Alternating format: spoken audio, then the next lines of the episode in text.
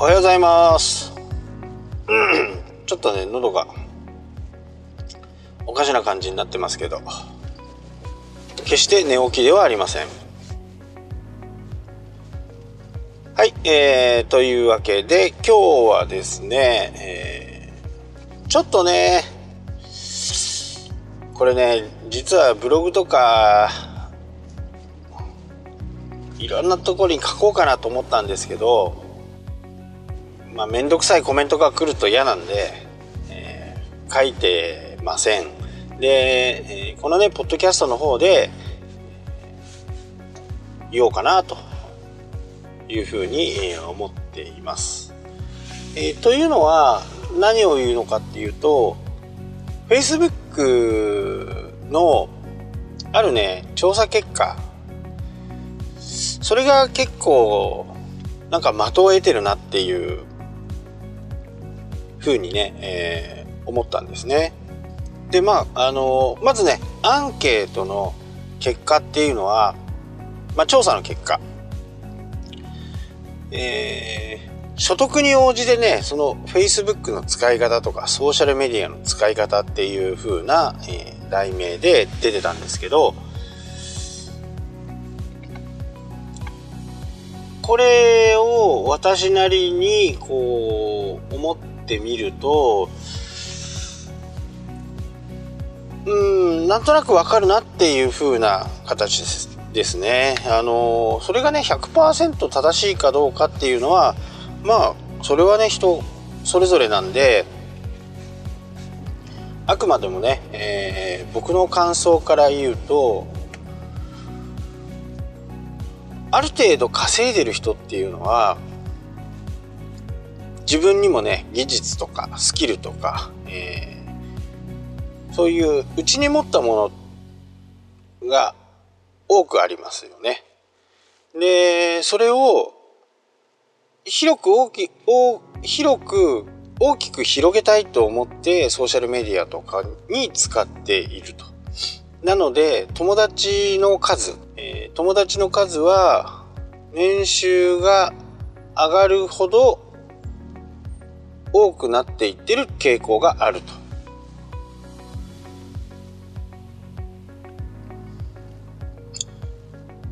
まあソーシャルメディアにこれは限ったことではないんですけどやっぱりある程度なんていうのかなこう、まあ、会社を代表するものとして、えー中小スモールビジネス含めてですね。あのやっぱり自分の名前が出てそこに対して批判をされるとか、えーそういったことまあ、公に自分の名前が出るっていうことをある程度の役職とかある程度の責任がある人は、まあ、比較的ここの部分は何とも思ってないんですね。まあ当たり前っていうか調べようと思ったら、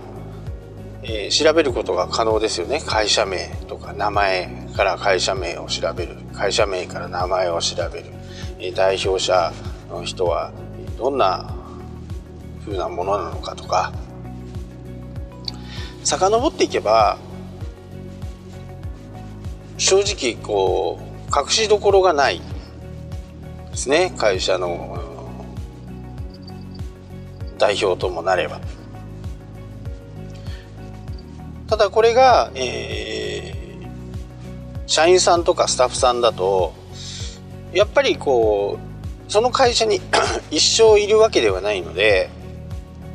あもちろん一生いる方もいますけど、えーやっぱりそこの名前とリンクをするされるっていうのがあまりこう思わしくないのかなっていう風なイメージがちょっと強くは私の中であって、私の方としてもまあ YouTube にしかりなんですけどウェブサイト、ソーシャルメディアにしかりなんですけど、スタッフさんと一緒に写真を撮るとか、ほぼないですかね。ほぼ。今までに12枚は取ってあげたことをまあイベントとかで、えー、あげたことはあるかもしれないですけどもうほとんどあげてない。まあ理由はですねあのそれを上げてしまうことによってまあ情報の拡散はご存知の通りもう上げてしまった時点から削除するっていうことは基本的にほとんど無理なんですよね。えー、自分のサイトで上げたから自分のサイトを削除すればいいというものではないですしソーシャルメディアなんかも自分のアカウントを削除したとしても、えー、誰かが、えー、シェアをしたりすることでどんどん拡散していきますよね。大元の記事が消えたからなくなるっていうものではないんで、え万が一そのスタッフさんが辞められた時に消してくださいとか、え言われることはあると思うんですよね。でホームページとかサイトとかにそのスタッフさんを使った大きなバナーとかを作ってしまった場合にはこれずっといてくれるとねあの何も問題もないんですけどやっぱり何かの理由でね、えー、ご両親の関係で引っ越さなきゃならなくなった。まあ強いては会社を辞めなきゃならないってことなんで、女性の場合だと、え、旦那さんの勤務地が変わるとかえ言ってしまうと会社に、まあ、非がないっていうか会社は勤めてたいんだけどどうしても、引っ越しをせざるを得なくなってしまって退社をせざるを得なくなったっていうこともねやっぱり考えなきゃならないですね。最悪の場合は何かトラブって、え、会社を辞めるっていうふうになるともうこれはあまりねあっちゃはあってはいけないことだとは思うんですけどまあ世の中の情勢がね正直どうなるかわからないのでその辺もねちょっとこう考えに入れとかなきゃならないと思うんですね。なので僕が作る時っていうのはほとんど、えー有料の素材で人が乗ってるやつを買う。もしくはオーナーさん。オーナーさんはね、えー、やめませんよね。まあやめる時はサイトがなくなる時なんで。そういうふうにして、えー、やっていく、えー、お客様の声として YouTube を使うっていう戦略も、なくはないんですけどまあそれで、えー、サイトのデザインを構築していってお客様からそのサイあの YouTube は使ってほしくないんですって言われたらこれはもう即刻消さざるを得なくなるわけですよね。まあどんなにね今仲良くなってても1年後2年後は状況が変わってしまうとね全くわからないです。なので、えー、そういうふうなこう自分の考えと相手の考えが同レベルじゃないっていうことをちょっと思っておいてほしいなと。で話を戻すと年収の高い人調査はね1500万1000万から1500万の人と300万から500万の人500万以下の人っていうくくりだったかなちょっとちょっと覚えてないですけど、えー、なのでね1000万クラスと400万クラスぐらいで、えー、ちょっと話していきますね。えー、やっぱり1000万クラスの人は自分のね、えー、思い思いとか、えー、こういう便利なものがあるよとかそういったものをやっぱり積極的に出すために友達をどんどん増やしていってるんですよね。まあ増やすと言っても闇雲に増やしていってるわけではなくって、まあある程度誰かと誰かの共通の友達とか、えー、そういうふうなところから増やしていっているっていうふうにね僕は考えるんですね。まあ一昔ね、えー、まずは5,000人を目指すんだっていうふうに、え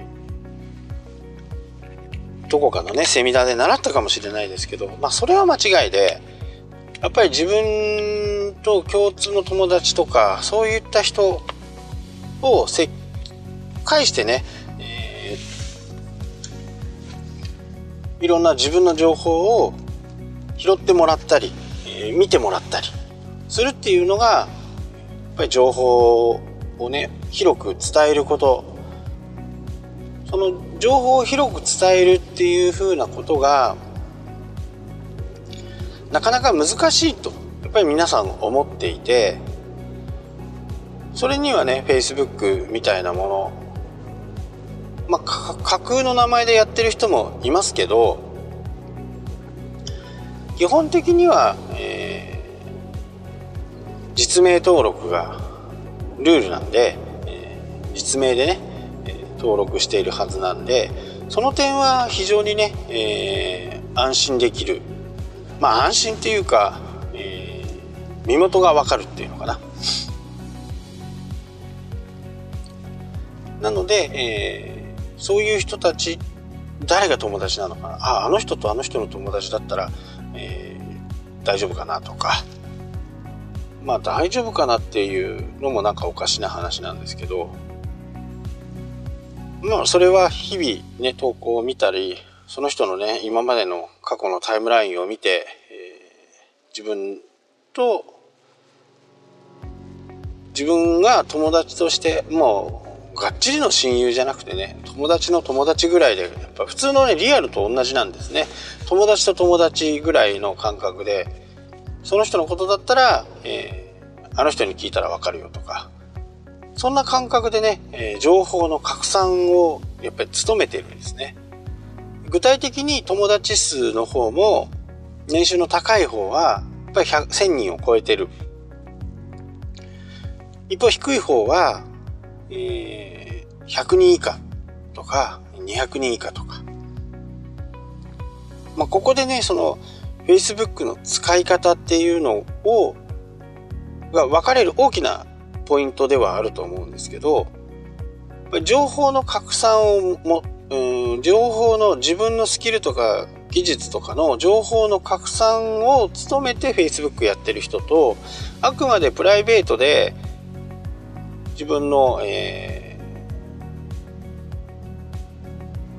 ー、思ってることとか、えー、今日の行動とか、え、そういったものをね、えー、投稿してる人がいると思うんですけど、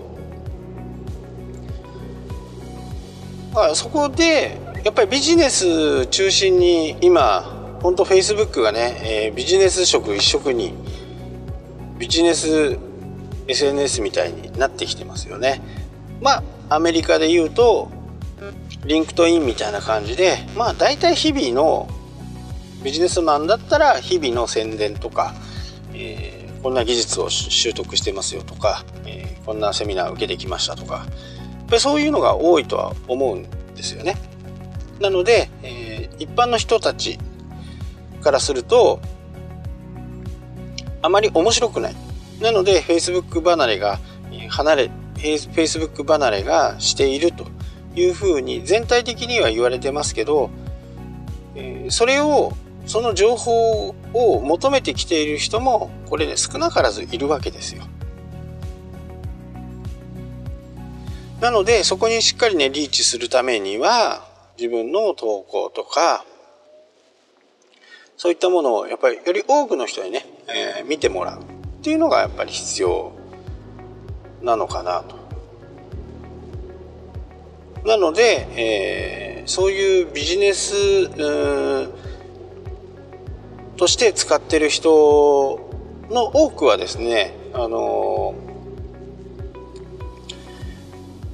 リアルであったこと方しか、えー、友達の申請を受けませんよとかっていうのはこれはね、やり方なんでありなんですけど、でも情報の拡散って、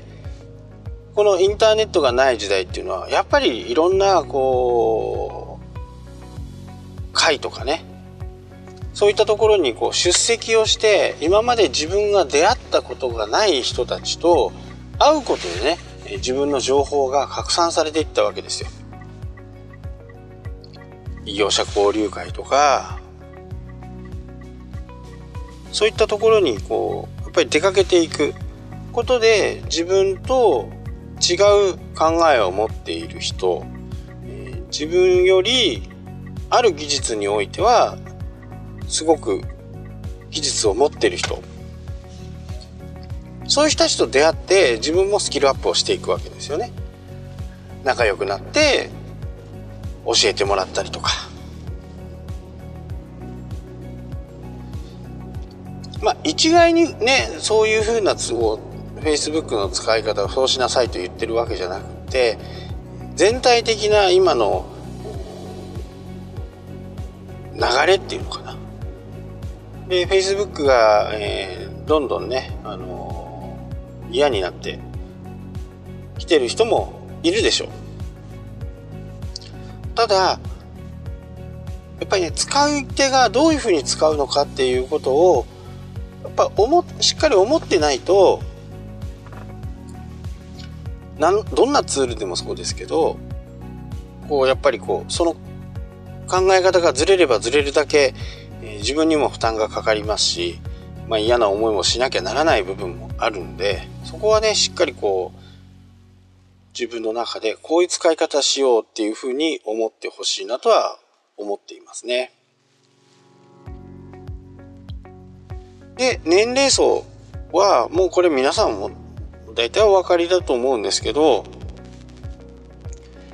っぱメインは40代後半ぐらいから上っていう感じかな。メインにこうガシガシやってる人たち。なので、えー、ここの人たちに自分の思いを伝えたりとか例えばスポンサーになってもらえたりとかそういうことを考えている人たちはやっぱり若者もね Facebook やってるんですよね。なので、えー、そのアイディアを使ってねいろんなこうビジネス展開を考えている若者っていうのは Facebook やっています。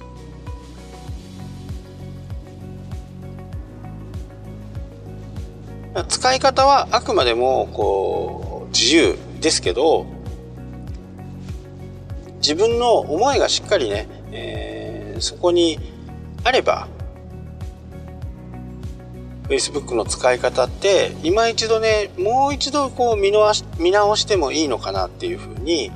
えー、考えています。まあネガティブなことをね書く必要はありませんし、えどちらかというと Facebook をやっている方の特徴の一つとして、えー、承認欲求が強い方っていうのが、え今までの傾向としてあるんでいいねを集める。これねどのソーシャルメディアでもそう例えば YouTube でもそうですよね、えー、再生回数を伸ばしたいからちょっと危険なことをしてみるとか。でああっちの方はやっぱりこ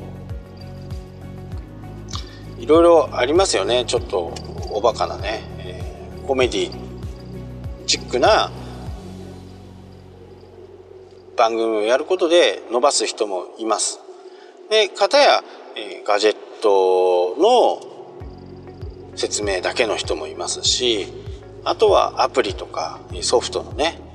チュートリアル作り方とかそういったものをメインにやってる人もいるんでやっぱりね Facebook の中でもそういうふうなこ自分の中でのねカテゴライズをしっかりしてまあ読まれないからやらないとかいいねが集まらないからやらないとかまあその辺はね、えやっぱりちょっと考えを変えた方がいいかなと思いますし、まあ、ついこの間のツイッターの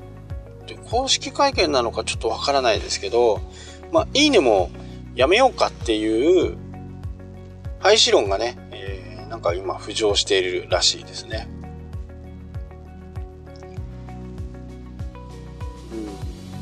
うん、まあ支障なんでね、えー、あってもいいのかなとは思いますけどまあ僕にとってはねああってもなくても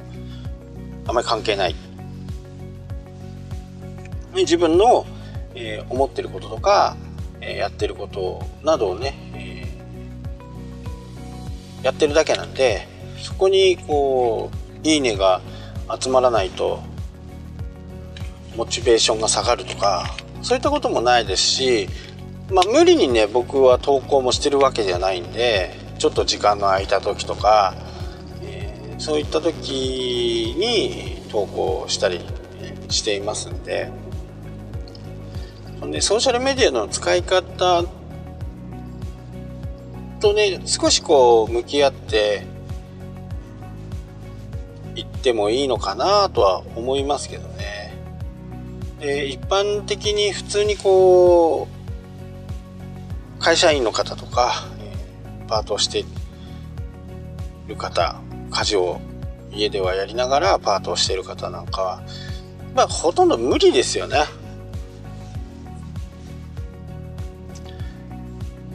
なので、そこの無理なところに、こう、投稿していこうっていうふうなことはね、やっぱりこ